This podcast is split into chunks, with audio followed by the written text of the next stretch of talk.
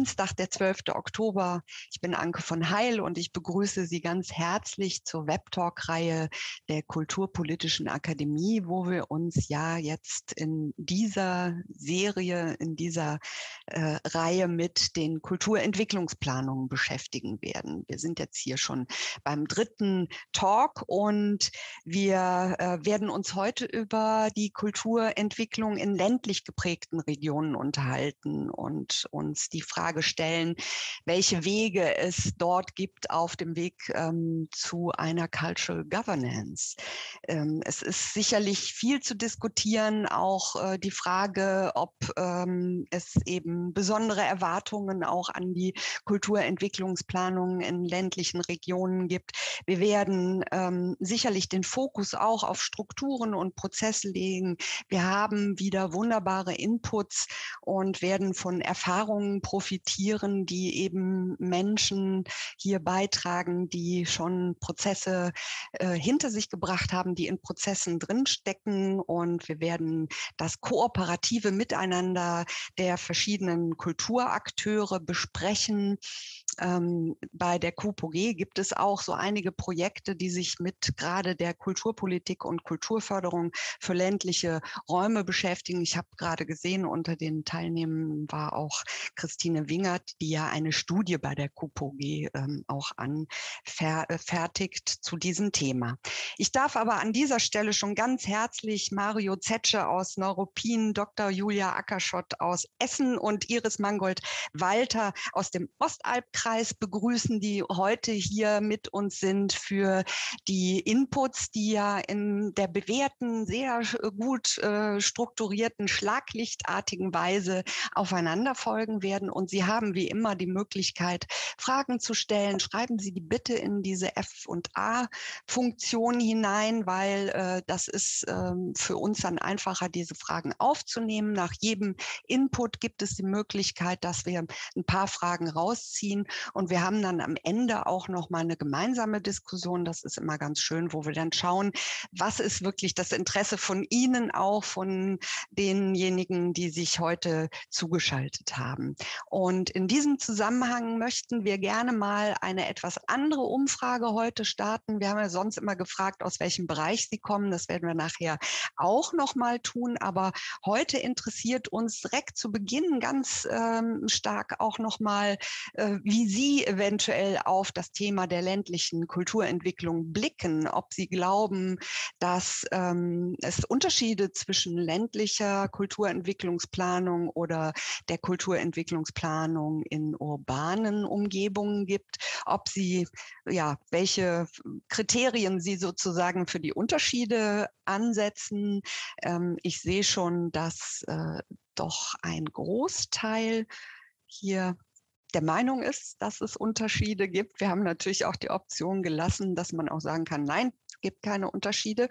Ähm, es gibt einige, die sagen, da haben sie wahrscheinlich noch keine Erfahrung mit. Ähm, es ist auch das Schöne, dass das heute unser gemeinsames Thema sein wird und wir auch äh, in den Inputs ähm, Antworten für diese Frage auch erhalten werden. Ich schaue noch mal, haben jetzt knapp 80 Prozent an der Umfrage teilgenommen. Ein Großteil denkt, dass eben das eine besondere Akteurslandschaft äh, vorhanden ist in den ländlichen Räumen und ähm, auch die Bedeutung des Ehrenamtes. Vielleicht einfach nur noch mal auf ähm, Senden klicken, ähm, damit man diese kleine Umfrage abschließt.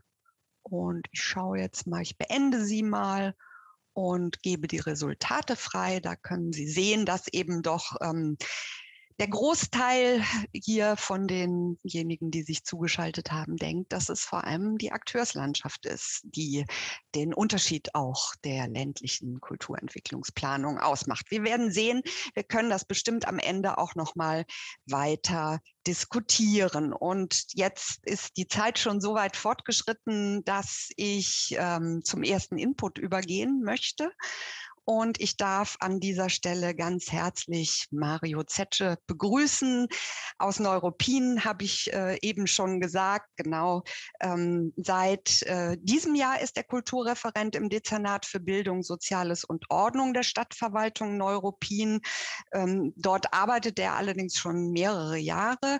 Er war zuständig für das Jubiläum von Theodor Fontane, was 2019, 200 Jahre Fontane ähm, gefeiert wurde. Und äh, aktuell arbeitet er zusammen auch mit Patrick Föhl, den wir ja hier schon ähm, als äh, ersten Inputgeber ähm, der Reihe gehabt haben, an der Kulturstrategie 2030 für die Region. Er ist Sprecher der KUPG Regionalgruppe Berlin-Brandenburg und hat äh, in Lettland studiert, da wahrscheinlich ganz äh, äh spannende Erfahrungen gemacht und war dort ähm, auch äh, an der lettischen Staatsagentur The New Three Brothers, ähm, auch ein sehr interessantes Kon Konstrukt, ähm, Kurator und hat sich vor allem um die Einrichtung eines neuen Nationalmuseums für zeitgenössische Kunst gekümmert und dafür erhielt er ein Fellowship für Kulturinnovation der Alfred Töpfer Stiftung. Also ähm, sehr schöne Biografie, die sicherlich auch jetzt noch mal in die Erfahrungen äh, mit hineinwirken. Äh, er wird uns berichten äh, über die Entwicklung kultureller Infrastrukturen in Neuruppin und bitteschön, lieber Herr Zetsche, das Mikrofon gehört jetzt Ihnen. Ja, herzlichen Dank für die äh, Vorstellung. Äh, ein, eine kleine Korrektur, damit kein Missverständnis aufkommt. Ich war kein Kurator in Lettland, sondern äh, für den Sammlungsaufbau beschäftigt. Also äh, das war so Sammlungsankauf sozusagen. Und dafür gab es eine Jury und ich habe das sozusagen gemanagt. Aber nicht das, ich will sozusagen nicht mit fremden Federn glänzen. Auch wenn ich es gern würde tatsächlich. Also zeitgenössische Kunst ist ganz prima. Gut, äh, also mein äh, Fokus liegt eben auf der aktuell in Arbeit befindlichen Kulturstrategie 2030. Wir haben die Kulturstrategie äh, genannt in Anlehnung an die Neuropin-Strategie 2030. Das ist im Grunde das Grundlagendokument für die Entwicklung der Gesamtstadt, Fontanestadt Neuropin. Und ähm, da es einfach Sinn macht, dem auch eine zeitliche Begrenzung zu geben, haben wir das eben auf zunächst jetzt mal weniger als zehn Jahre begrenzt und eben als sozusagen Zusatzdokument, als Detaildokument zur Neuropin-Strategie ähm, beigefügt oder wollen das eben tun, wenn es abgeschlossen ist. Wir befinden uns da eben gerade im Prozess. Der Prozess hat äh, im Januar begonnen diesen Jahres. Wir haben eine Vergabe umges äh, umgesetzt und haben eben das Netzwerk für Kulturberatung gewonnen um den bekannten Dr. Patrick Föhl. Er arbeitet in dem Falle zusammen mit Lara Buschmann. Und der Prozess ist ähm, partizipativ angelegt, hat eine äh, Zwischenpräsentation, die wir letzte Woche eben ähm, vollführt haben, am 5. November, dazu komme ich noch, und ähm, soll dann Ende diesen Jahres, spätestens Januar 2022 eben wirklich fertiggestellt sein. Also das so die ganz knappen Rahmenbedingungen. Sie was die nächste Folie. Ähm so, ähm, das also, äh, wie ist es dazu gekommen? Wir hatten 2011 erstmalig eine Kulturentwicklungskonzeption für die Stadt Neuruppin erstellt. Seinerzeit tatsächlich auch schon mit Dr. Patrick Föhl, allerdings in einer anderen Rolle. Da war er noch an der FH Potsdam mit der Regional Governance im Kulturbereich ähm, Gruppe befasst. Und äh, für Neuropin war das ein ganz neuer, ähm, ja, fast fremdartiger Ansatz. Wir haben also die Kunst- und Kulturszene mit diesem Verfahren überhaupt erstmalig zusammengeholt. Und das war, glaube ich, auch das, äh, der, der, große Wert dieser Kulturentwicklungskonzeption aus 2011, dass man eben überhaupt in dieser recht überschaubaren Stadt Neuropin mit ihren 31.000 Einwohnern, 25.000 davon in der sogenannten Kernstadt und 6.000 eben ähm, in den 13 Ortsteilen zusammengebracht hat. Und daraus sind viele, viele gute Dinge entstanden. Äh, die nächste Folie. Und ähm, unter anderem äh, hat das eben ganz wesentlich dazu beigetragen, dass die Kunst- und Kulturakteurinnen äh, zusammengefunden haben und sich selbst ähm, gemeinschaftlich äh, als, als äh, Gruppe verstehen und äh, verstehen, dass sie eben auch wahrgenommen werden, dass sie ernst genommen werden, dass sie ein Mitspracherecht haben, dass sie sich äh, beteiligen können. Und äh, das hat auch den Weg bereitet zwischen Bürgerschaft, Künstlerinnen und äh, Verwaltung und Politik, dass man einen Rahmen gefunden hat, wohin man so ungefähr binnen zehn Jahren, also bis 2020, jetzt haben wir es 21, hintendieren möchte. Man hat sich also verständigt und ganz wesentliche Großprojekte, die auch ihre Zeit gebraucht haben, äh, die unter dieser äh, Begleitung sozusagen funktioniert haben, war die Sanierung des Museums mit Anbau. Hier sieht man die Eröffnung im Fontanejahr 2019 äh, der, der damaligen Leitausstellung. Hier sieht man den Anbau. Dann haben wir das sogenannte Alte Gymnasium, ein Bildungs- und Kultur, eine Bildungs- und Kulturimmobilie mit einer Stadtbibliothek, Jugendkunstschule, die Fontane-Gesellschaft sitzt dort, die Kreismusikschule, ein Teil unserer Universität, Medizinischen Universität ist dort beheimatet, äh, direkt im Stadtzentrum. Aber eben auch solche Folgen wie die Etablierung eines Kulturbeirates 2014 gehört dazu oder eben die Überarbeitung unserer Kulturförderrichtlinie. Also das sind so ein paar Dinge, die dann immer wieder Bezug genommen haben auf die Kulturentwicklungskonzeption aus dem Jahr 2011. Äh, die nächste Folie bitte. Äh, ein wesentlicher Markstein, der eben auch schon Teilbereich war äh, in der Konzeption 2011, war der Hinweis auf das Fontanejahr 2019. Das war, ähm, also ich wurde belächelt, als dieses Thema angesprochen wurde so früh und ähm, also ich finde, es zeigt dann doch das Ergebnis, dass das ganz sinnvoll war, um sich sozusagen auch gemeinschaftlich auf den Weg zu machen. Und so ist dieses Fontania eben auch gelungen. Äh, nicht, dass dort mein Bild war sozusagen immer, äh, mein Schreckensbild war immer, dann machen wir da was Großartiges in diesem Fontania beispielsweise. Das kann auch gelten für alle anderen Kunst- und Kulturveranstaltungen äh, hauen da richtig auf die Pauke und dann kommt da ein, ein sagen wir mal, ein kulturelles UFO, ein, ein äh, künstlerisches UFO, das landet, das hebt ab und zum Schluss gucken wir alle hin und fragen uns, was war das und äh, was hat das mit uns zu tun?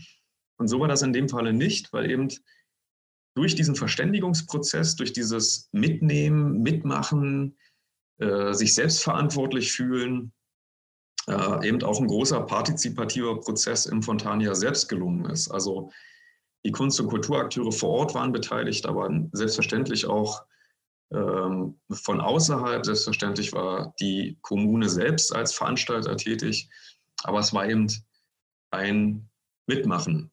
Und unter diesem Eindruck der doch recht gelungenen Kulturentwicklungskonzeption aus 2011 mit den Erfahrungen aus dem Fontane-Jahr, auch da das Zusammenwirken von äh, dem Tourismus beispielsweise, dem Bildungssektor. Wir haben großartige Bildungsprojekte gemacht, ähm, haben alle Brandenburger Schulen nach Neuruppin eingeladen, hatten ungefähr äh, 5000 SchülerInnen äh, hier, die einen äh, Tag äh, mit Fontane verbracht haben im Escape Room und ähm, mit schöner Ausstellung und äh, mit Geocaching und dergleichen mehr. Also das ist auf vielfältige Weise gelungen. Und diese Erfahrung wollten wir sozusagen reflektieren. Einerseits mal auswerten, wie ist denn der Umsetzungsstand der Kulturentwicklungskonzeption aus 2011, aus den Empfehlungen, die dort äh, niedergeschrieben wurden und den neueren Erkenntnissen aus dem Fontanejahr und vor dem Eindruck der aktuell immer noch anwährenden Corona-Pandemie, dem Älterwerden in der Vereinsstruktur, und natürlich äh, auch der Digitalisierung und Nachhaltigkeitsthemen. All das sollte nach zehn Jahren, so war die auch angelegt, so war das seinerzeit äh, schon niedergelegt, äh, reflektiert werden. Und Teil des Budgets aus Fontane 200 war eben dann solch eine Analyse. Und daher konnten wir es uns äh, ermöglichen, eben eine Kulturentwicklungskonzeption, jetzt eben Kulturstrategie 2030 äh, auszuschreiben, auf den Weg zu bringen. Nächste Folie bitte. Wie gesagt, es gab eine Vergabe. Es ist tatsächlich abermals, und das ist äh, eigentlich ein glücklicher, das ist ein glücklicher Umstand und äh, auch ein interessanter, glaube ich, für dann das Netzwerk für Kulturberatung, also Dr. Patrick Föhl und äh, Lara Buschmann, die eigene Konzeption aus 2011 äh, wieder zu analysieren und eben fortzuentwickeln. Und das ist mehrstufig aufgebaut. Das hier ist eine Folie, die ich seiner äh, Zwischenpräsentation entnommen habe. Also das Fundament hatte ich eben gerade beschrieben. 2011 der Kulturbeirat, das Fontania, einige Kulturimmobilien, die saniert äh, wurden und äh, Fördermittel, Rahmenbedingungen, die aktualisiert wurden. Dann wurden die Dokumente analysiert. Es wurden ungefähr, hm, äh, oder ich erzähle es erstmal im, im äh, strukturellen, die Dokumente analysiert. Dann äh, war geplant, Workshops umzusetzen. Corona-bedingt äh, sind die online überwiegend stattgefunden. Und zum Schluss geht es um den Abstimmungsprozess. Äh, da befinden wir uns in diesem Status eben gerade. Also die Einbringung, die Verhandlungen mit den kulturpolitischen Akteurinnen. Die nächste Folie bitte. Und das ist aus meiner Sicht eben auch der ganz wesentliche, ähm, ganz wesentliche Aufgabe, die insbesondere ich dazu erfüllen habe.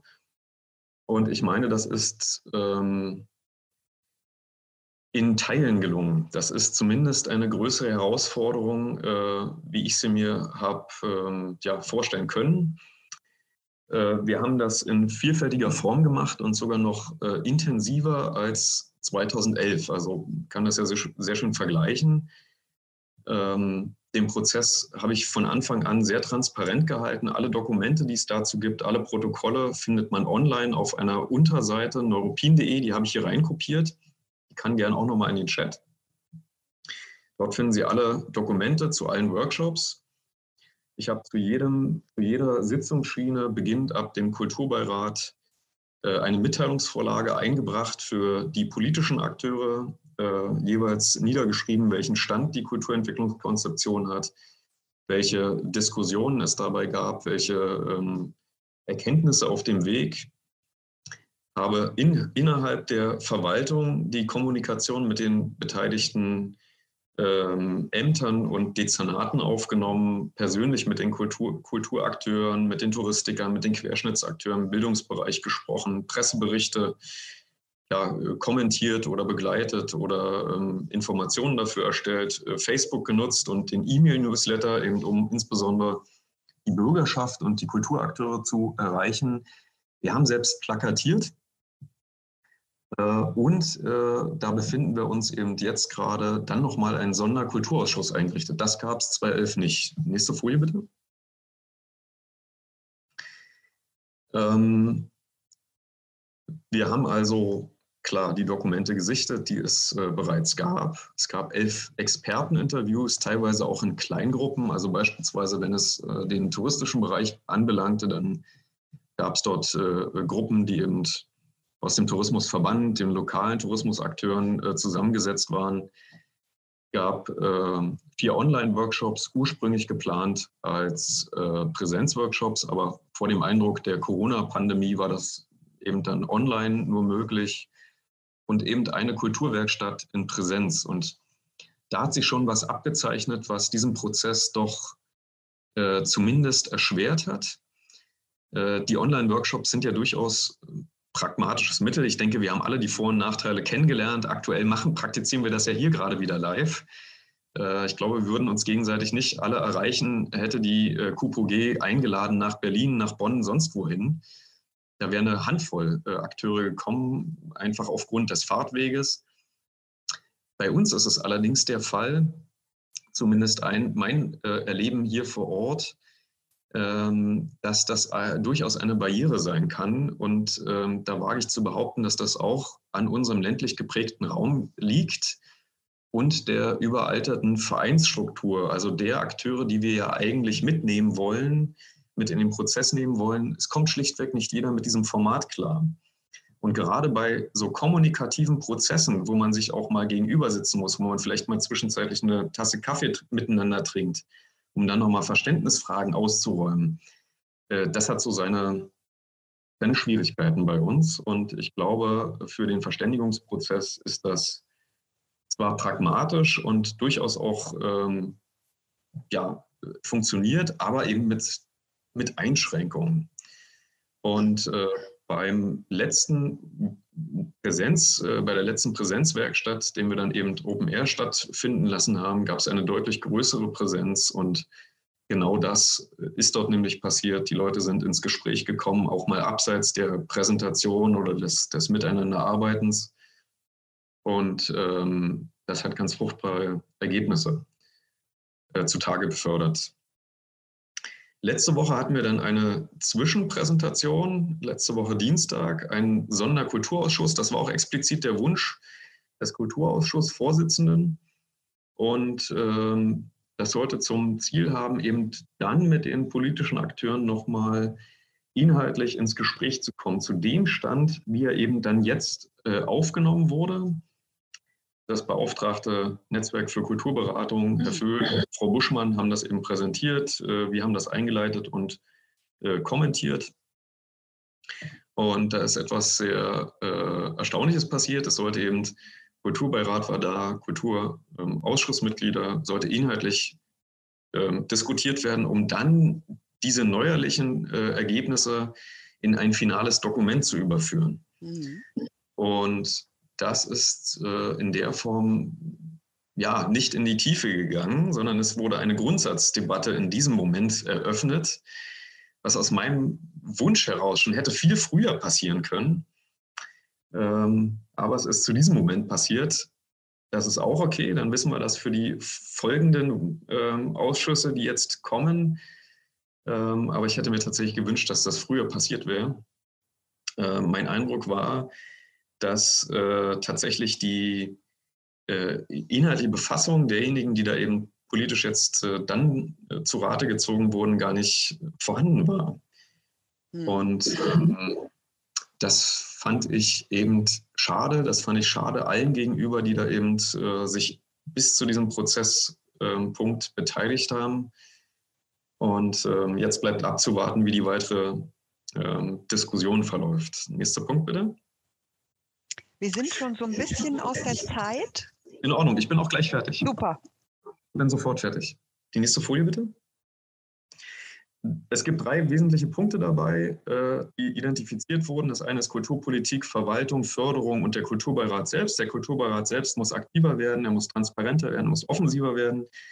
Die Kulturverwaltung hat ihre Erfahrungen gesammelt und muss sich anders strukturieren. Es gibt unheimlich viele ähm, Partner, die da in Querschnittsbereichen beteiligt sind und die gilt es möglichst nochmal neu zu strukturieren. Wir sind sozusagen zu einem Level gekommen, wo man sich nochmal neu sortieren muss. Das Thema der Mitgestaltung, Mitwirkung ist eher der Teil der kulturellen Bildung.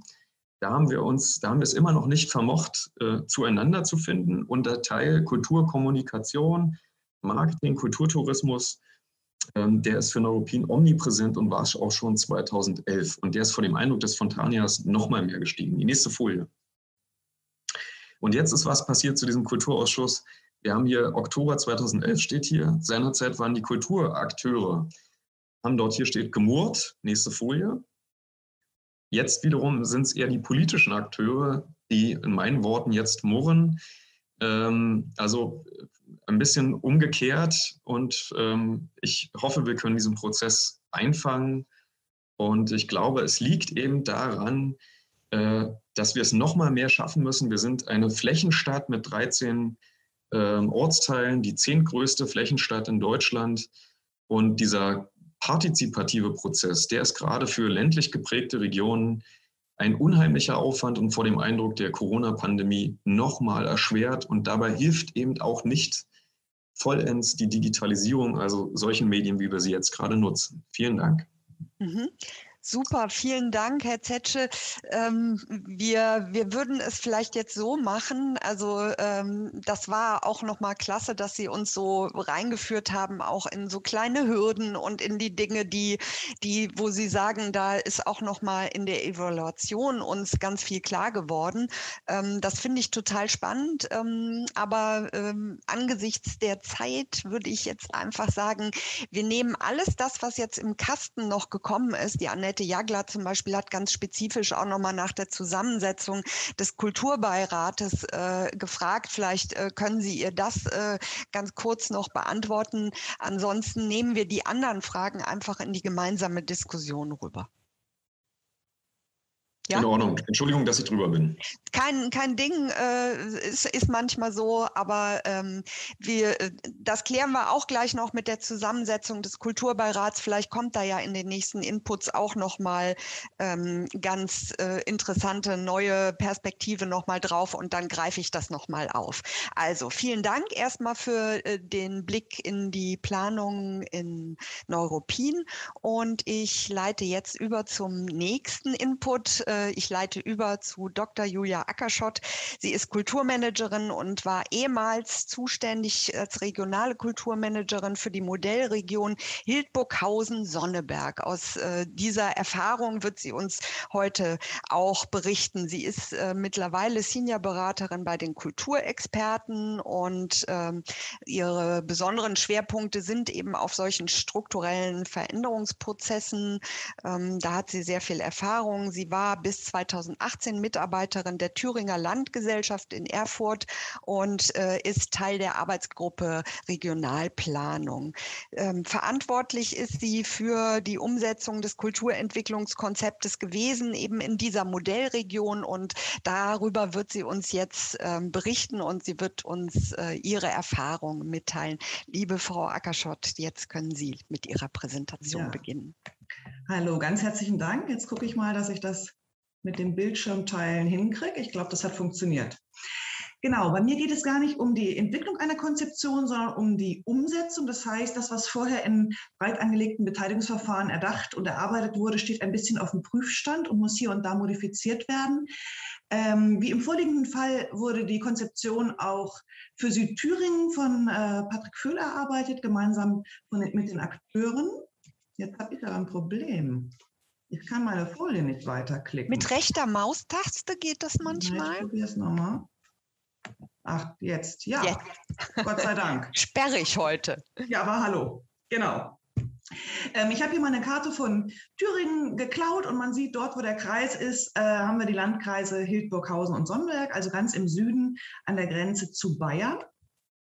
Äh, Grundlage für die Erarbeitung äh, der Kulturentwicklungskonzeption ist das Kulturkonzept, was der Freistaat Thüringen schon 2012 verabschiedet hat. Zentral ist hier wirklich, dass Kultur das Leben ähm, der Menschen im ländlichen Raum ähm, attraktiv macht, lebenswert macht, aber auch Anziehungspunkt für Städter sein kann. Ähm, und Modus operandi ist die Vernetzung und die Kooperation. Das waren auch die Ausgangslagen, die bei der Erarbeitung zugrunde lagen. 2013 äh, gab es erstmal die Bewerbung. Der Zuschlag wurde erteilt an die beiden Modellregionen äh, Nord. Da gibt es auch zwei Landkreise, die das zum gleichen Zeitraum gemacht haben und Süd, Hildburghausen-Sonneberg. 13 und 14 wurde eben das Konzept erarbeitet. Drei Themen wurden rauskristallisiert. A, die Gründung einer Museumsregion, B, Bibliothek der Zukunft und drittens Projektinitiativen zur Stärkung von Vereinen und insbesondere sogenannte Local Heroes, wobei sich in der Umsetzung, sage ich gleich, schon gezeigt hat, dass vor allem die Vereine, also die ehrenamtliche Struktur, zentral und im Fokus war. Und von 2016 bis 18, also genau genommen auch noch die ersten Wochen von 19, die habe ich jetzt hier auch mal gekappt, fand dann die eigentliche Umsetzung statt. Das Besondere an dieser Umsetzung beziehungsweise an dieser 100% Finanzierung seitens der Thüringer Staatskanzlei war, dass sie von Anfang an eben gesagt hat, die Erarbeitung muss in die Zukunft führen. Es fehlt an Personal. Deswegen war meine Personalstelle sozusagen damit abgedeckt, sodass ich äh, zum ja, zu, zum, zum Ermöglicher, zum Begleiter, zum Unterstützer werden konnte in einem Raum, der vor allem wirklich über dieses Regionale zusammengehört. Also ähm, ich denke, in dem Fall sind es wirklich drei ganz wesentliche Punkte, die Hildburghausen und Sonneberg zum gemeinsamen Auftritt verhelfen. Es ist einmal ein gemeinsamer Sprachraum. Äh, man spricht dort nämlich Fränkisch. Also man grenzt sich dort wirklich ab von dem, was man in Jena oder Erfurt hört. Äh, man hat eine große Nähe zu, zum Franken, äh, zu äh, fränkischen Raum in Bayern, Coburg. Die geografische Lage, man ist südlich des Rennsteigs, das ist heute noch ein Merkmal. Zu DDR-Zeiten war das aber nochmal ein Stück weit eine Trennung. Wir hatten natürlich nicht die Autobahn, also man war ein Stück weit auf der einen Seite durch die Grenze zum Westen abgeschottet, auf der anderen Seite gerade im Winter und dort ist wirklich Winter, ähm, war der Rennsteig auch noch eine Barriere, was bestimmt auch nochmal verbindet. Und die Geschichte eben im Grenzgebiet zu sein, jenseits des Grenzsteigs, ähm, sowohl in der DDR-Zeit mit vielen Gebieten, Flächensperrgebiet zu erleben, aber auch dann in der Wiedervereinigungsphase natürlich mit dem, was die Treuhand dort angerichtet hat. Das verbindet als Element, sodass es nicht wundert, dass die beiden Landkreise zum Beispiel auch eine gemeinsame Liederregion äh, gründen. Äh, ich werde gleich im Folgenden ein paar Folien ganz, ganz schnell durchklicken, weil die gar nicht so relevant sind. Äh, sie können sie aber gerne im Nachgang komplett und zum ähm, geruhsamen Betrachten haben. Ich fange an mit dieser Museumsregion. Das sind 18 Museen, museale Einrichtungen, teils eher ähm, Heimatstuben. Sie alle stehen vor dem Problem, finanzielle und personelle Nöte zu haben. Und der Lösungsansatz, dies ähm, in den Griff zu kriegen, bestand darin, durch Kooperation zu wirken und durch Vernetzung, und zwar auf zwei Ebenen. Einmal in einem kooperativen Verbund aller Einrichtungen nach außen und auf der anderen Ebene durch einen strukturellen Wechsel. Die Gründung eines Zweckverbands war angedacht. Der kooperative Verbund hat vorgesehen, dass man gemeinsam Projekte in Angriff nimmt und auf den Weg bringt. Das ist auch gelungen. Direkt zu Beginn in 2016, weil es keine große Vorbereitungszeit gab, haben wir ein Themenjahr Papier gemacht. Von den 18 Häusern haben sich acht immerhin beteiligt, mit Sonderausstellungen, die über einen gemeinsamen Flyer beworben wurden. Im Jahr 2017 haben wir es etwas größer aufgezogen. Alle Häuser, 18 Häuser waren im Boot, jeder gab ein Exponat und dann ging die Wanderausstellung als Botschafter für die Region Himmel und Erde auf die Reise, konnte in den Häusern, die selbst keine Kapazität haben, um regelmäßig Sonderausstellungen äh, zu initiieren, gezeigt werden, gemeinsam mit einem begleitenden Katalog, der so von außen aussah und von innen gab es immer das Exponat mit einer kurzen Geschichte zum jeweiligen äh, Museum und zum ähm, zu besonderen Schwerpunkten und Sonderangeboten, die das Jahr vorhält. Und es wurde aber auch Richtung Bayern ins andere Franken sozusagen transportiert, war dort im Landratsamt Coburg beispielsweise zu sehen und hatte offensichtlich auch eine touristische Wirkung, ähm, hat dort Sichtbarkeit für die Region erzeugt, die vorher gar nicht so bekannt war, weil regulär fahren die Südthüringer nach Coburg oder nach Meiningen. Es ist aber nicht so, dass der Coburger nach Hildburghausen standardmäßig zum Einkaufen fährt.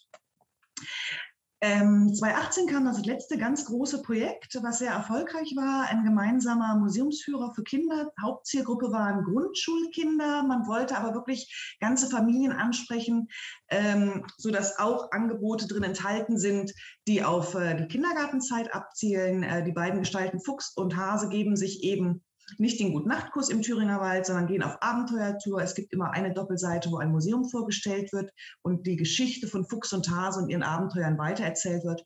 Und es folgt dann eine zweite Seite, eine Mitmachseite, wo eben ein Angebot für die Zielgruppe von drei bis zehn, elf, zwölf Jahren, es variiert ein bisschen, ähm, dargestellt wird. Das kann man mit nach Hause nehmen. Es wurde kostenlos ausgegeben und ist auf sehr, sehr großen Zuspruch äh, gestoßen, wurde dank dem Thüringer Museumsverbund auch auf der Leipziger Buchmesse in 2018 gezeigt äh, und hat auch da eine sehr positive Resonanz gefunden.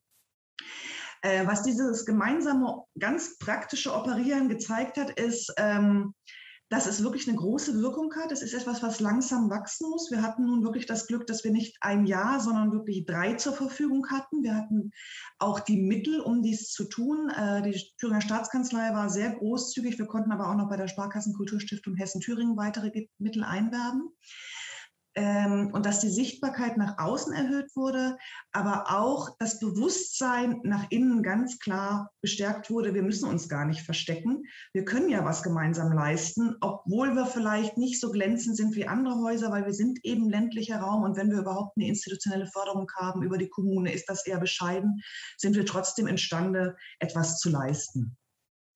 Äh, ich sagte es gerade schon, die Resonanz war groß, auch bei der Buchmesse, aber auch äh, im Rahmen von der mobilen Museumspädagogik, die auch über das Land Thüringen bezahlt wird. Die Kooperation ähm, fußt in erster Linie gar nicht so sehr auf der Sachebene, gemeinsam wirken und werken, sondern auf der Beziehungsebene. Und das ist eben auch der Punkt, wo es Schwierigkeiten gibt. Ähm, und die Schwierigkeiten, ich veranschauliche mich jetzt mal ganz weit weg von Kultur und ländlichem Raum, weil ich glaube, äh, es menschelt überall, egal ob in der Stadt oder auf dem Land, bestehen vor allem darin, dass wir Rolleninhaber haben, die im Rahmen der Kooperation einen Rollentausch vornehmen müssen. Also wir hatten teilweise große Reibungen auf dem Weg zu diesen Projekten, einfach weil ich in diesem kooperativen Verbund nicht sagen konnte, ich bin jetzt aber der Direktor, die Direktorin und ich reagiere, äh, regiere hier jetzt einmal durch im Zweifel per Weisung, sondern die einzelnen Akteure mussten sich selbst in ihrer Rolle, in ihrer Funktion, aber auch in ihrer Bedeutung völlig neu finden. Und ich finde, mit der Anleitung zum Unglücklichsein bringt Watzlawick ist wirklich auf den Punkt. Man versuchte am Anfang Dinge durchzusetzen, indem man in der Rolle als Leitung eines Museums agierte, weil da das Licht gerade an war und man wusste ja, wo die Wege herlaufen. Aber tatsächlich lag die Lösung des Problems erstmal im Dunkeln, ähm, weil aufgrund der neuen Strukturen eben ein ganz anderes Verhalten notwendig war. Ähm, während das bei den kooperativen Projekten letztlich doch noch sehr gut geklappt hat, aufgrund der Zeit und auch aufgrund dessen, dass wir durch diese operative Arbeit wirklich dingfeste Sachen in der Hand hatten, Kataloge, die man schenken und zeigen konnte, war es beim Strukturwechsel mit Blick auf die Gründung eines Zweckverbands anders. Dort ist es aus verschiedenen Gründen nicht gelungen, dass dieser Rollenwechsel erfolgreich war. Angedacht war zunächst nur mit vier Trägern sich zusammenzutun. In der Verbandsversammlung sollte der Landkreis Hildburghausen für Schloss Bertholdsburg, Landrat Sonneberg fürs Deutsche Spielzeugmuseum, der Hennebergisch-Fränkische Geschichtsverein fürs Museum Kloster Vesper und der Trägerverein Deutsches Burgenmuseum für selbiges sein. Äh, es gab Entwürfe der Satzung, regelmäßigen Austausch. Ähm, man hat schon Stellenpläne entworfen und überlegt, wie mache ich das, um die ähm, Ziele, die vorher konzeptionell erarbeitet wurden, sind äh, realisieren zu können über die Zeit. Ähm, es ist letztlich nicht dazu gekommen, ähm, weil man sich nicht in die neue Rolle einfinden konnte. Es gab ähm, schon die Frage, wo soll der Sitz des Vereins sein, es war ein Problem, weil wenn es nicht das eigene Haus war, hat man an Sichtbarkeit verloren. So der Gedanke. Ähm, wie ist die Stimmverteilung? Da muss ich sagen, ist das TÜV-KGG wirklich ein Hemmschuh gewesen? Das ist jetzt kein Sonderfall in Thüringen, das haben wir auch in anderen Bundesländern. Ein Zweckverband ist grundsätzlich eine öffentlich-rechtliche Rechtskonstruktion und wenn erlaubt ist, Private mit reinzunehmen, dann werden die in der Verbandsversammlung mit weniger Stimmen ausgestattet.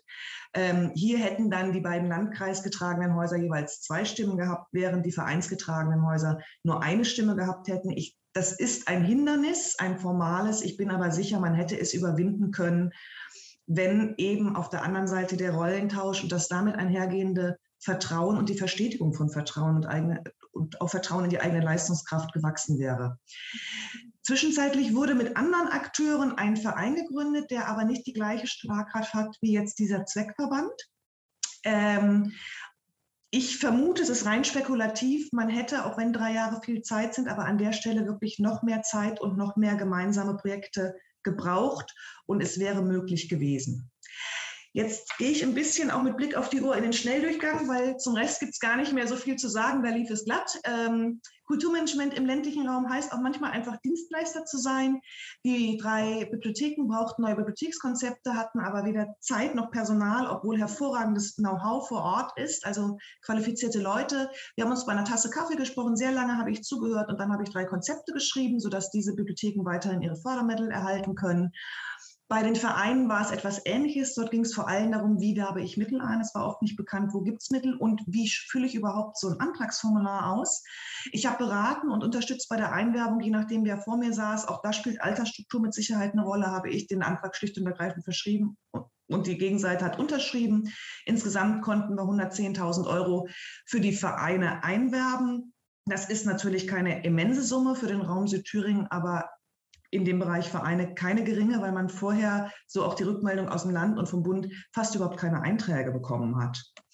Ähm, das Thema Weiterbildung, ich denke, auch das ist eine Frage, typische Vereinskultur ist ganz stark und da sind wir auch schon an dem Punkt, wo man so ein bisschen über den Tellerrand hinausschaut, in Kooperation mit Kulturland Bilden, was wiederum ein Zusammenschluss von der LAG Soziokultur, dem Theaterverband und der LAG Spiel und Theater ist, haben wir Bedarfe ermittelt und die Rahmenbedingungen, Raum, Ort, Zeit etc. abgestimmt, die Inhalte ausgearbeitet und dann ein spezielles Angebotspaket als Kompaktseminare in Südthüringen auf den Weg gebracht. Hier sieht man das Programm.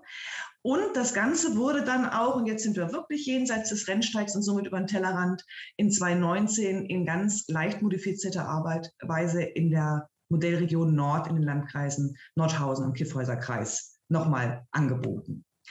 Ähm, weiter über den Tellerrand ist, ähm, dass vielfach Auszeichnungen verliehen wurden. Äh, der Kulturriese, aber auch der Förderpreis des Thüringer Theaterverbands durch die Arbeit, die eben auch jenseits Thüringens stattfand. Und wir als Schnittstelle zum Kulturtourismus einige Einrichtungen auch in den Prospekten des Regionalverbunds Thüringer Walds unterbringen konnten. Jetzt bin ich auch sozusagen schon am Ende. Betrachtet man ähm, diesen Riesenkatalog an Maßnahmen, Neuropin wird wahrscheinlich unter der Leitung von Herrn Fühl auch ein ähnliches Lied sehen können, kann man sie nicht alle einlösen. Vieles musste modifiziert werden, neu gedacht, umgedacht werden, aber die Kernpunkte, denke ich, konnten wir einlösen. Ähm, es wäre schön gewesen, wenn die Landkreise es finanziell noch verstetigt hätten, sodass es eben nicht nach drei Jahren aufhört, sondern ich werde ganz neidisch, wenn ich zu Ihnen gucke, Herr Zetsche, ähm, dass wir 2030 im Mund haben äh, hätte man wahrscheinlich noch mehr erreichen können. Aber es war eine ganz, ganz tolle Erfahrung. Ich bin Stadtkind und muss sagen, seitdem ein großer Fan ländlicher Räume. Deswegen habe ich das jetzt hier auch so gerne gemacht, obwohl ich ja jetzt wieder ganz und gar nicht ländlich in Essen sitze.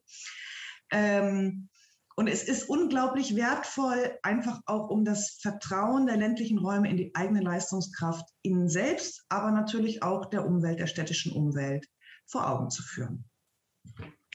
Ich hoffe, ich war nicht zu sehr über die Zeit. Ich, ich habe jetzt beschlossen, wir machen einfach die Fragerunde, schließen wir äh, in die gemeinsame Diskussion äh, ein, dass wir dann nicht jetzt nochmal die fünf Minuten sozusagen äh, draufgeben, ähm, weil es kam jetzt so aus meiner Sicht keine spezifische Frage, die genau jetzt äh, zu Ihrer ähm, Erfahrung eben in Südthüringen was wissen wollte. Es ist eine Sache vielleicht ganz kurz noch, weil das das gerade passt, weil Sie auch so ein bisschen aufgetan haben, die Frage der Förderung. Da äh, kam von Frau Naas äh, aus dem Odenwaldkreis die Frage, ob es eben für den eigentlichen Prozess der Kulturentwicklung im ländlichen Raum mit der Erstellung eines Leitbildes, also wahrscheinlich genau das, was Sie da vorhaben, ähm, auch einer Kulturmarke ähm, eigene Förderprogramme gibt. Also ich kann jetzt nur für Thüringen antworten. Das ist nicht so, dass das verstetigt wurde. Es gab eben dieses Zeitfenster im Anschluss an die Verabschiedung des Kulturkonzepts, wo es eben wirklich vom Freistaat gefördert wurde. Ähm, und auf Anraten von Patrick Föhl, und da hat er wirklich ähm, nicht nur den Regionen, sondern glaube ich wirklich diesem Bundesland einen ganz, ganz großen Dienst erwiesen, wurde gesagt, also ihr könnt nicht nur ein Papier fördern, ihr müsst auch die Umsetzung fördern und personell untersetzen, gerade wenn ihr in den ländlichen Raum gehen wollt. Es ist jetzt nicht so, dass der Freistaat Thüringen jetzt alle zwei Jahre ähm, solche Förderungen finanziert, aber ähm, ich selbst kann nur für die TSK sprechen. Dort ist man offen und immer gesprächsbereit und sucht wirklich ganz proaktiv auch nach Lösungen, wenn man denkt, es ist sinnvoll. Vielleicht macht es einfach Sinn, im jeweiligen Land mal bei den jeweiligen Stellen vorstellig zu werden und Vergleichbares anzuregen. Das ist ein guter Hinweis. Äh, eben auch, das haben wir ja äh, jetzt schon in den ersten beiden Talks auch immer gesehen, es ist eben wirklich äh, die Blaupause schwierig, ne? die dann für alles genau gilt. Ähm, man muss wirklich äh, immer vor Ort gucken. Vielen Dank, Frau Ackerschott, für die ähm, auch vor allem fand ich sehr äh, wichtig, auch nochmal auf diese Rollenfrage zu gucken und dieses Beziehungsthema, äh, das haben wir auch schon seit Anfang immer mal wieder tangiert, dass ähm, gehört, glaube ich, in die Kulturentwicklungsplanung auch ganz ähm, wichtig mit rein. Wir haben noch einige Fragen, die auch schon im Vorhinein eingesendet wurden und ich vertraue darauf, dass wir gleich eine wunderbare gemeinsame Diskussion am Ende noch haben werden. Und dazu fehlt uns noch der dritte Input und ich darf ganz herzlich äh, Ines Mangold-Walter begrüßen, die ähm, als Regionalmanagerin auch, ähm, also diese, diese äh, Stellen sind ja auch äh, spannend mit der Arbeitsplatzbeschreibung im Kulturbereich beim Landratsamt Ostalbkreis arbeitet und uns auch da ihre Erfahrungen jetzt mitteilen wird.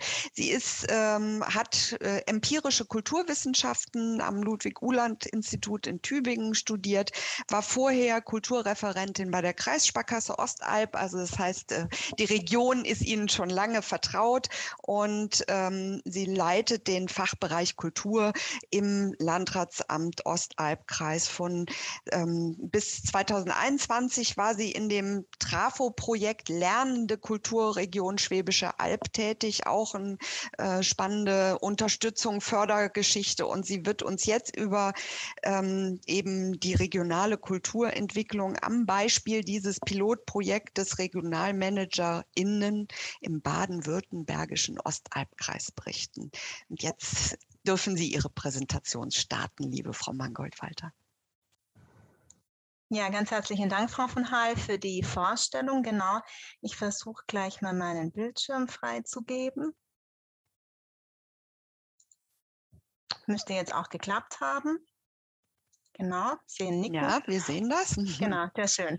Äh, Sie haben es ja gerade schon gesagt, mein Impuls rückt ebenfalls die Kulturentwicklung im ländlichen Raum in den Fokus. Und wir in Baden-Württemberg, also im Ostalbkreis, befinden uns noch inmitten des Prozesses. Und zwar gibt es baden-württembergweit dieses Pilotprojekt Regionalmanagerin Kultur.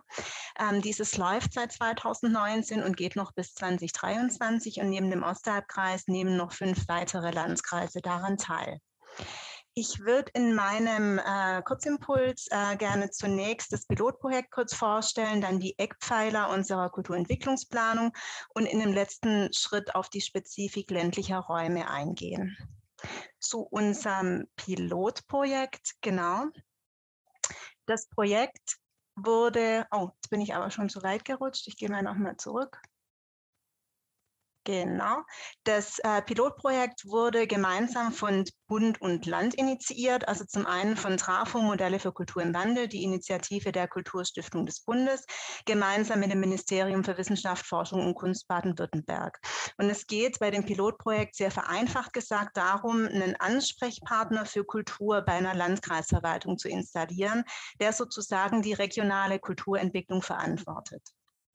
Hinsichtlich des Aufgabenprofils soll der Regionalmanager Kultur sich am Bedarf der jeweiligen Region orientieren. Also diese Rückkoppelung auf die Region wird gefordert, wobei das Vorgehen pragmatisch und praxisorientiert sein kann oder eben in eine Konzeption eines Kulturentwicklungsplans münden kann. Das bleibt eben der Region selbst überlassen. Und wir hatten jetzt eineinhalb Jahre, das war die sogenannte Entwicklungsphase, äh, wurde unsere oder jeder Region wurde eine Prozessbegleitung zur Seite gestellt, die auch nochmals von außen auf den Prozess draufgeschaut hat. Und ähm, darüber hinaus wurde das Projekt in dieser Phase auch wissenschaftlich begleitet, unter anderem durch Patrick Föhl. Warum haben wir uns, also der Ostalbkreis, für das Pilotprojekt beworben? Die Ausgangslage im Ostalbkreis war die, dass wir ein zukünftiges Kulturkonzept, also eine konzeptbasierte Strategie für die Kulturarbeit erarbeiten wollten. Ähm, dazu habe ich gedacht, wäre es vielleicht für Sie auch ganz interessant zu wissen, was ist der Ostalbkreis? Äh, unser Landkreis, der ist circa 70 Kilometer von Stuttgart entfernt, zählt 314.000 Einwohner und ist flächenmäßig der drittgrößte Landkreis in Baden-Württemberg. Insgesamt haben wir 42 Kommunen, also neun Städte und 33 kleineren Gemeinden, 33 kleinere Gemeinden. Also wir sind wirklich ländlicher Raum. Unsere neuen Städte haben meist ähm, Kulturämter und uns bieten ein sehr vielfältiges einjähriges Kulturprogramm an. Die kleineren 33 Gemeinden sind mal mehr, mal weniger gut aufgestellt hinsichtlich, hinsichtlich, ihrer kulturellen Aktivitäten. Daneben gibt es bei der Landkreisverwaltung seit langem das Sachgebiet Kultur, das eigene kulturelle Veranstaltungen wie Konzerte oder Ausstellungen durchführt. Alles in allem muss man aber sagen, dass im Ostalbkreis sehr wenig Kooperation und Vernetzung existiert hat. Also man kann sagen, es gab keine konzipierte Zusammenarbeit. Und wir wollten und wollen in dreierlei Hinsicht mit diesem Projekt jetzt dauerhafte Strukturen anstoßen. Und zwar zum einen durch Kooperation, durch Dialog und durch die Vernetzung der Akteure möchten wir ganz gezielt an der Idee einer Kulturregion Ostalbkreis arbeiten, weshalb wir interkommunale Kooperations- und auch Bürgerprojekte initiieren, um darüber die Identifikation mit unserer Region zu stärken. Zum Zweiten möchten wir Kunst und Kultur in ihrer Bedeutung fördern, also die Wertschätzung und Anerkennung der Kulturakteure erhöhen und neben der ideellen Förderung aber auch ähm, eine finanzielle Kulturförderung initiieren. Und drittens, das wurde im Webtalk letzte Woche, fand ich sehr gut beschrieben, ähm, es gibt gesellschaftliche Herausforderungen, die uns alle, also alle im Kunst- und Kulturbereich Tätigen gleichermaßen betreffen. Das sind Stichworte, die sind letzte Woche auch gefallen. Kulturelle Teilhabe, Diversität, Digitalisierung. Und diesen Themen wollen wir gemeinsam durch ein konzipiertes Vorgehen begegnen. Ich habe das jetzt mal auf der Folie mit zeitgemäßes Kulturkonzept umschrieben. Diese übergeordneten Ziele im Blick kann man sagen, dass unser methodisches Vorgehen ganz klassisch war, äh, wie bei vielen Kulturentwicklungsplänen. Also wir haben eine Bestandsaufnahme in unserer Region gemacht und eine Bedarfsanalyse und konnten so Schwächen und Stärken unserer Region identifizieren und haben auf dieser Grundlage zunächst prioritäre Ziele definiert und dann aber auch konkrete Maßnahmen abgeleitet. Parallel dazu haben wir einen umfangreichen Dialog bzw. Beteiligungsprozess gestartet, denn das ist auch klar, nur wenn sich möglichst viele an unserem Prozess aktiv beteiligen, können wir auch langfristig die angestrebten Ziele verwirklichen. Und unser Beteiligungsprozess hat in dem ersten Schritt die Kulturakteure der Region und vor allem auch die Bürgermeisterinnen unserer Region ähm, umfasst und soll jetzt in dem zweiten Schritt, also da befinden wir uns gerade, ähm, auf Bürgerinnen, auf die Wirtschaft, den Tourismus und auch die ortsansässigen Hochschulen ausgedehnt werden. Also einfach auf wichtige weitere Stakeholder. Ich möchte ähm, im Weiteren kurz auf diesen Beteiligungsprozess näher eingehen, da er doch eigentlich unser zentrales Vorgehen beschreibt. Genau. Auftakt des Beteiligungsprozesses war zunächst die bereits erwähnte Bestandsaufnahme. Entschuldigung, äh, in Form von einer Online-Befragung, die durch qualitative Interviews aller BürgermeisterInnen und KulturamtsleiterInnen ergänzt wurde. Zum Zweiten haben wir dann zwei Gremien gegründet, und zwar zum einen einen Kulturausschuss, ähm, in dem Vertreter aller Akteursgruppen sitzen. Also da sitzen die Kulturamtsleiter drin, auch die Geschäftsführer von Kultureinrichtungen, aber auch freischaffende Künstler bis hin zu ehrenamtlich Engagierten. Und dieses Gremium, also der Kulturausschuss, ist ein offenes Gremium, also das heißt, Engagierte können nach und nach hinzukommen. Und der zweite, das zweite Gremium ist unser politischer Beirat, der aus dem Landrat und aus Oberbürgermeistern und Bürgermeisterinnen der Region, also insgesamt 15 Personen besteht. In diesem Beirat wird das weitere Vorgehen diskutiert und werden Projekte beschlossen. Also man muss sagen, diejenigen, die die Finanzierung am Ende bereitstellen müssen, sind bei uns Teil des Entscheidungsprozesses. Und ich denke, das ist ein ganz, ganz wichtiger Punkt, um dauerhafte Strukturen zu etablieren. Weil wir glauben nicht dran, dass wir 23 Ende des Projekts, dass wir dann alles erreicht haben, sondern das wird lange darüber hinausgehen. Und ähm, auch die Ansiedlung meiner Stelle bei der Landkreisverwaltung ähm, sorgt vor dass ähm, dauerhafte Strukturen jetzt schon etabliert werden. Wir haben als dritter Schritt bei der Beteiligung veranstalten wir jährlich, das ist auch von den Fördermittelgebern vorgeschrieben, dass wir das sollen, ähm, veranstalten wir jährlich eine Regionalkonferenz Kultur, die bei uns ein Dia eine Dialogplattform darstellt. Also wir arbeiten dort ganz bewusst dran, dass alle Akteure, die für den Kulturbereich wesentlich sind, in den Austausch kommen. Also Politik, Verwaltung und Kultur diskutieren gemeinsam, wodurch wir aber auch ganz gezielt einer kulturpolitischen Öffentlichkeit arbeiten.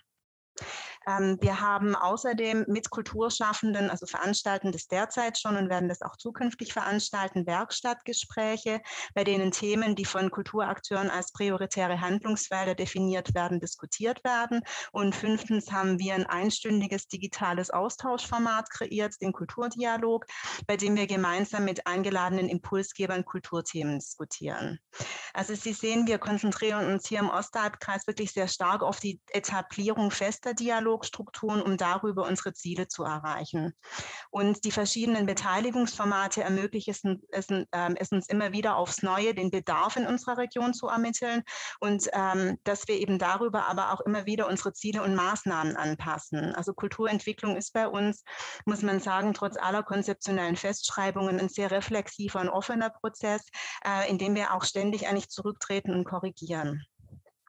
Es haben sich jetzt so in den vergangenen oder im vergangenen Jahr, muss man sagen, ähm, für das Regionalmanagement Kultur hm, ja zwei primäre Aufgabenfelder ergeben. Das ist zum einen, äh, dass wir oder dass ich beratende Funktion habe. Also Sie, Frau Dr. Ackerschott, haben das gerade ja auch schon angesprochen. Fördermittelberatung ist ein ganz großes Thema, wurde von vielen Akteuren ge geäußert, dass man da gar nicht, dass man gar nicht weiß, wo kann ich jetzt als Verein Fördermittel beantragen. Und dann ging es mir genauso wie Ihnen. Manchmal beraten Sie nur, manchmal schreiben Sie auch das Konzept. Dann auch Qualifizierung für den Bereich Ehrenamt ist ein ganz, ganz großes Thema bei uns. Da sind wir gerade in Vorbereitung. Und ähm, das wurde eben auch schon angesprochen, Dienstleister für kleinere Kommunen. Also unser Regionalmanagement etabliert sich immer mehr auch als Veranstalter.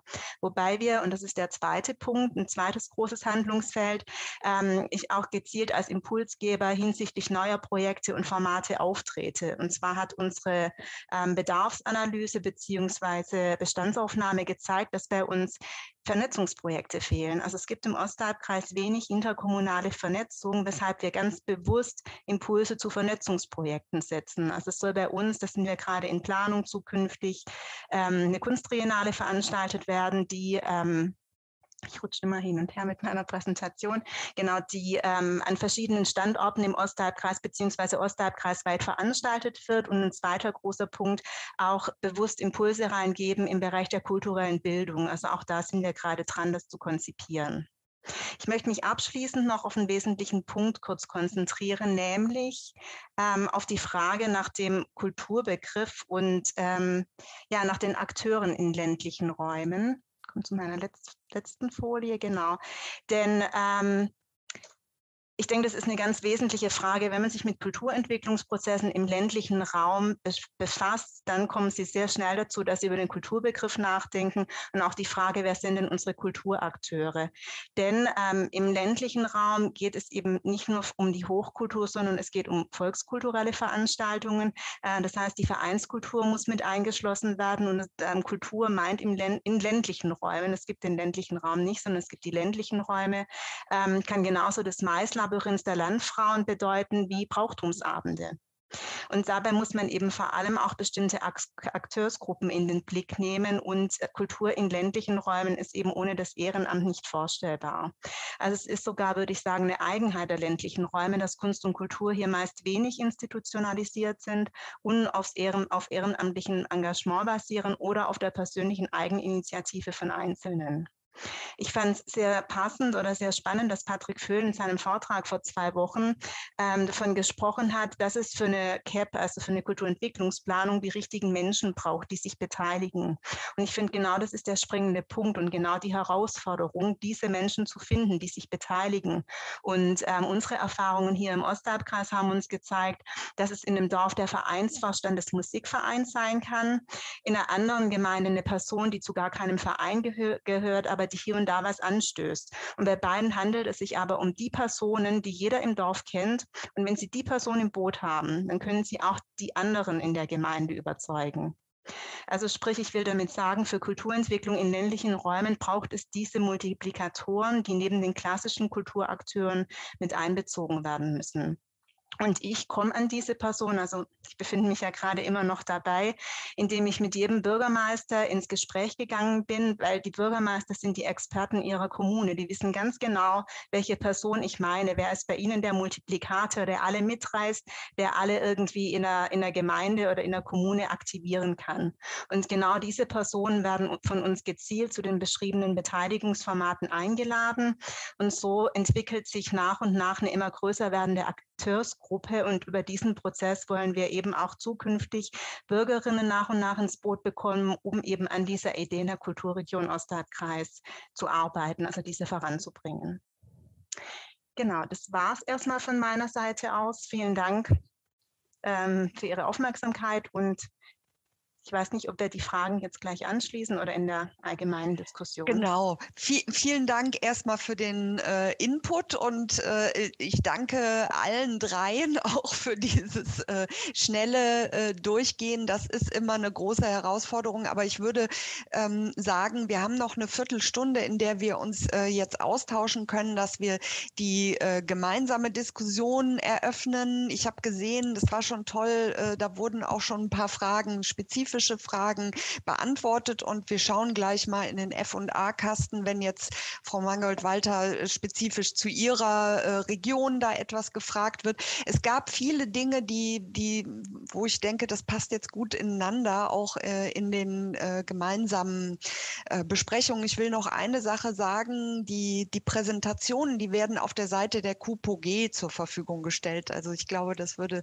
ein bisschen überfordern, wenn wir jetzt jedem Einzelnen das per Mail zusenden, ähm, dass man sich die da runterladen kann. Also das ist, glaube ich, auch ein, ein wertvolles ähm, nochmal hinterher im Nachhinein durchgehen. Und ich möchte jetzt nochmal eine zweite Umfrage starten, weil wir ja äh, immer eigentlich damit beginnen zu fragen, aus welchem Bereich kommen diejenigen, die uns hier zugeschaltet sind.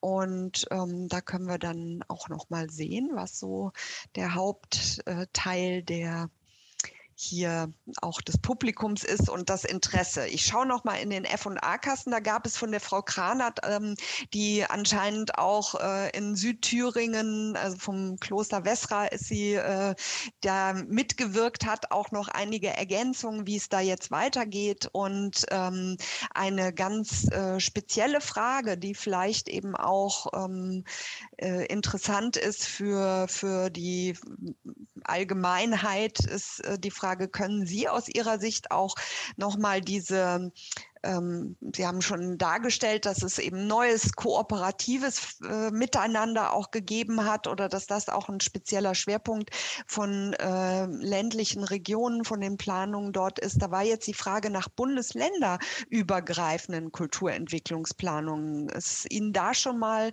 was untergekommen oder was könnten Sie aus Ihrer Erfahrung auch diese ganz unterschiedlichen Akteure zusammenzubinden äh, zu dieser Frage? Eventuell beisteuern.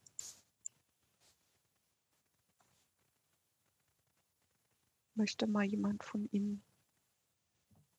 Also ich muss gestehen, mir ist jetzt nicht bekannt äh, in dem Rahmen, dass es so eine länderübergreifende Entwicklung gibt, aber in der Modellregion Nord, die hatten ja auch ihre Konzeption. Die haben das auf Kulturtourismus ausgedehnt und sitzen eben mit dem Harz auch an der Grenze zum nächsten Bundesland und haben das nicht über einen Zweckverband, sondern in einer Vereinstruktur organisiert. Und die agieren mittlerweile grenzübergreifend, also einfach über den Raum Harz, sehr erfolgreich. Mhm. Aber ist die Folge einer Konzeption, die innerhalb Thüringens entwickelt wurde. Ähm, aber es scheint äh, zu funktionieren, gerade über diesen Regionsbegriff. Also dort ist der Harz eben die Klammer. Ja, also äh, das ist ja, glaube ich, auch so eine Erfahrung, die, die Sie vielleicht auch teilen, dass diese Klammer, diese Kümmerer äh, ein, ein, ganz wichtiger, wesentlicher Punkt sind. Ähm, hier war jetzt auch noch mal äh, der Fokus. Ja. Ähm, ähm, da, da, lohnt sich, glaube ich, ein Blick in die Lausitz-Region. Ah. Die Lausitz erstreckt sich, erstreckt sich ja von Brandenburg bis nach äh, Sachsen.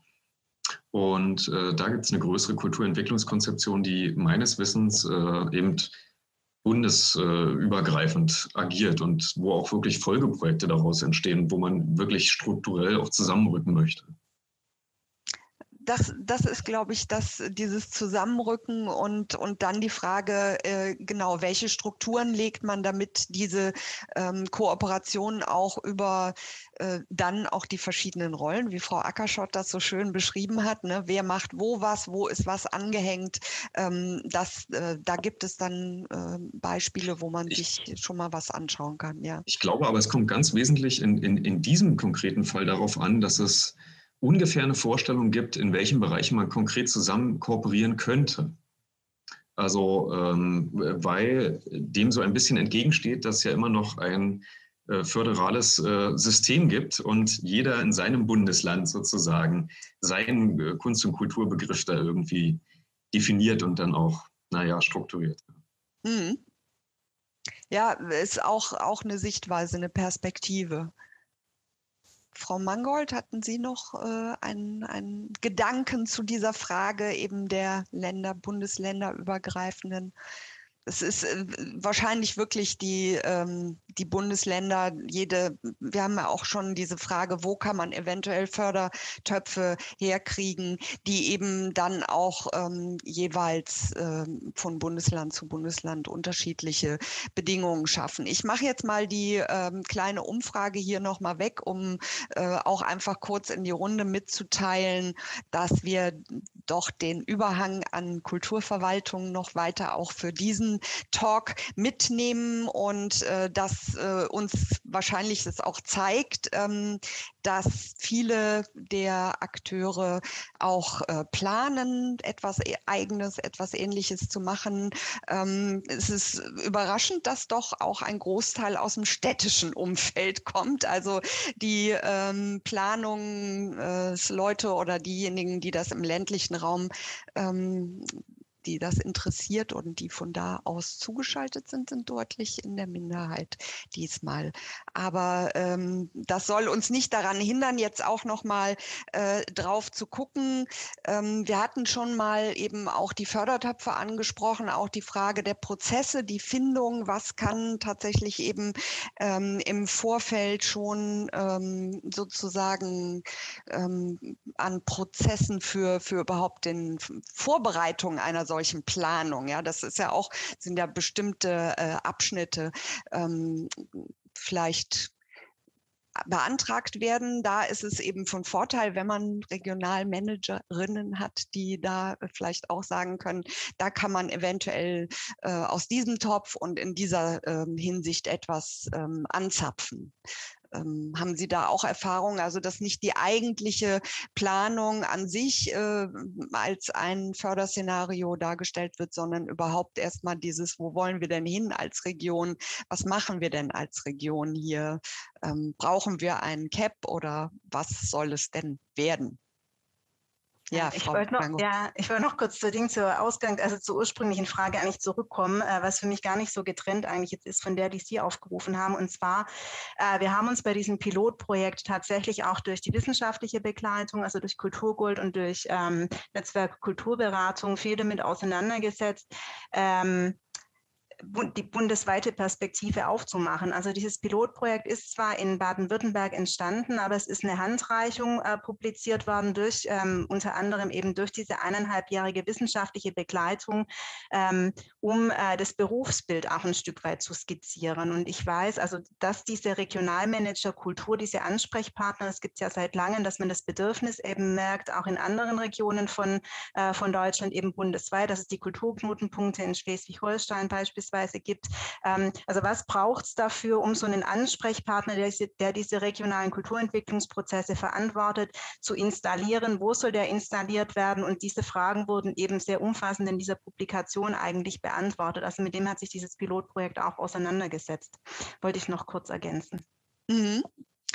Also ich denke, wenn man so äh, ein bisschen zusammensammelt, wir versuchen das ja auch auf den einzelnen, äh, unter den einzelnen Talks äh, zusammenzustellen, auch nochmal die Möglichkeiten, wo man was beantragen kann. Aber es ist ja auch interessant aus Ihrer Erfahrung, wie so ein Prozess gelaufen ist. Herr Zetsche, Sie hatten auch berichtet, dass eben es gab schon mal äh, einen Planungsprozess und äh, es sind, sind diese Meilensteine, ne? 2021 und jetzt das nächste 2030. Wie ist das aus Ihrer Ihrer Sicht so ähm, auch, dass man so ein iteratives Vorgehen da hat und äh, jedes Mal wieder was Neues lernt, jedes Mal wieder was Neues zufüttern kann? Naja, also da bin ich sehr, sehr äh, nah bei dem, was ähm, Frau Mangold-Walter gesagt hat. Ähm, man, es wird ja nicht festgeschrieben und das ist kein starres Konzept, sondern man muss die Dinge ja natürlich auch immer wieder anpassen ähm, hätte ja auch keiner voraussagen können, dass da so eine Corona-Pandemie gibt und dann äh, wir vielleicht manche Dinge wirklich nochmal komplett neu denken müssen.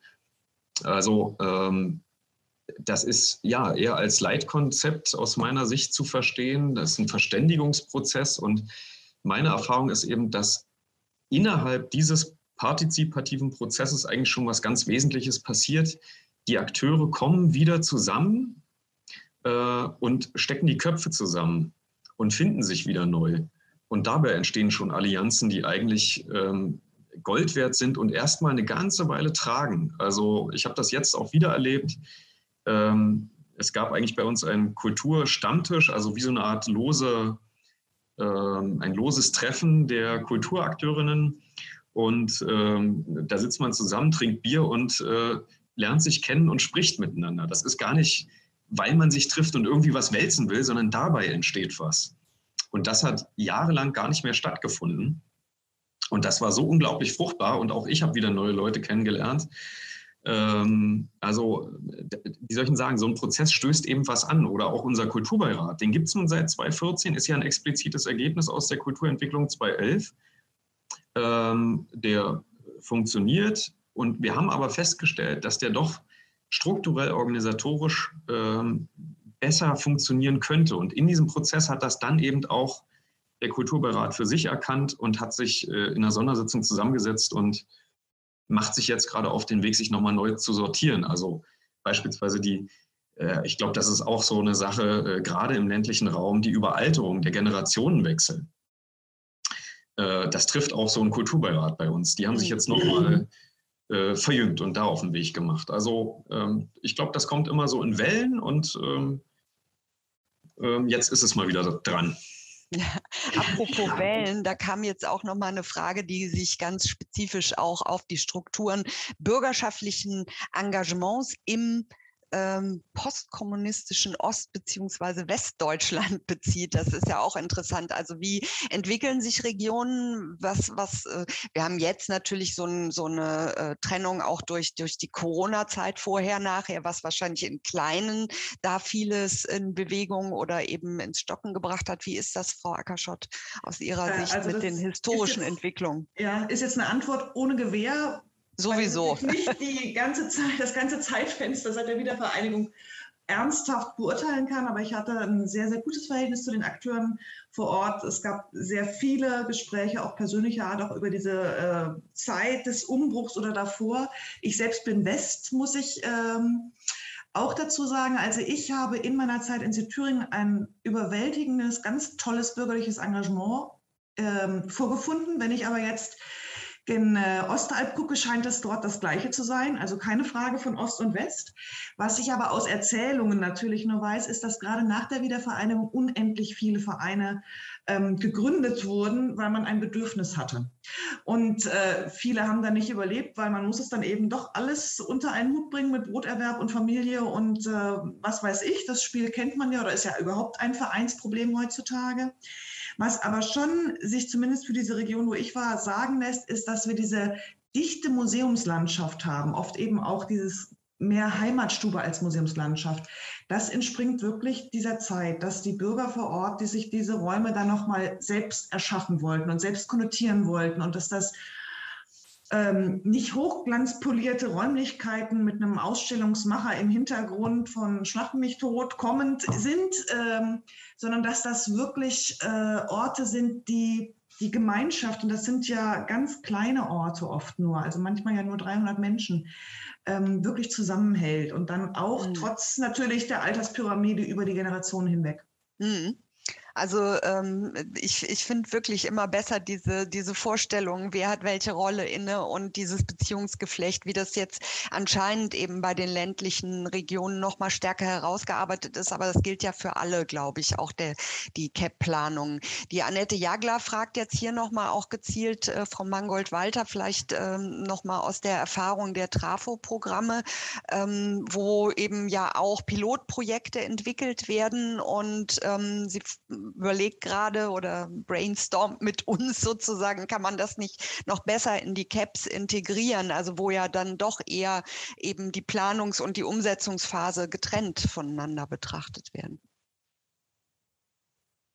Und da spielen die Rollen auch eine Rolle, ja. wie sie sagt, ja.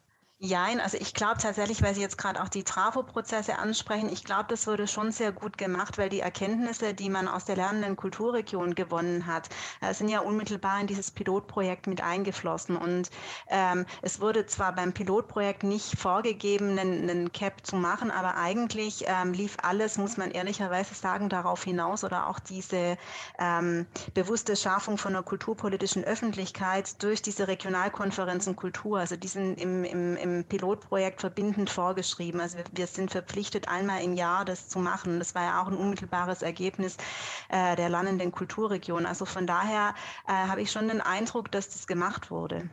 Mhm. Also das ist auch, wir sind jetzt schon, ähm, ich will nicht noch länger, äh, eben, ich sehe schon auch viele müssen gehen, ähm, dass die Diskussion ziehen, weil es gibt noch so viel, was man jetzt auch wahrscheinlich daraus noch äh, auf neue, äh, neue Ansätze auch nochmal kommen könnte, zu sprechen, untereinander zu sprechen. Aber ähm, das ist auch nochmal ein schönes Schlusswort, auch diese Idee der lernenden Region. Auch nochmal, wir, wir haben es gesehen, dass es wirklich äh, sehr darauf ankommt, wer schafft die Strukturen, wer bleibt dran. Und wir haben ja seit Anbeginn unserer Reihe immer darauf verwiesen, dass eigentlich diese CAPs und diese äh, Kulturentwicklungskonzepte und was auch immer ähm, nicht irgendwie so ein, so ein Container mit Anfang und Ende sind, sondern dass es eben eine kontinuierliche Entwicklung ist. Und ähm, ich danke Ihnen, Frau Mangold, Walter, Frau Ackerschott und Ihnen auch, Herr Zetsche, sehr für diese Einblicke in die regionalen Planungen und auch in die Strukturen und vor allem in die Akteurslandschaft und in dieses Beziehungsgeflecht, äh, das die Akteure untereinander haben.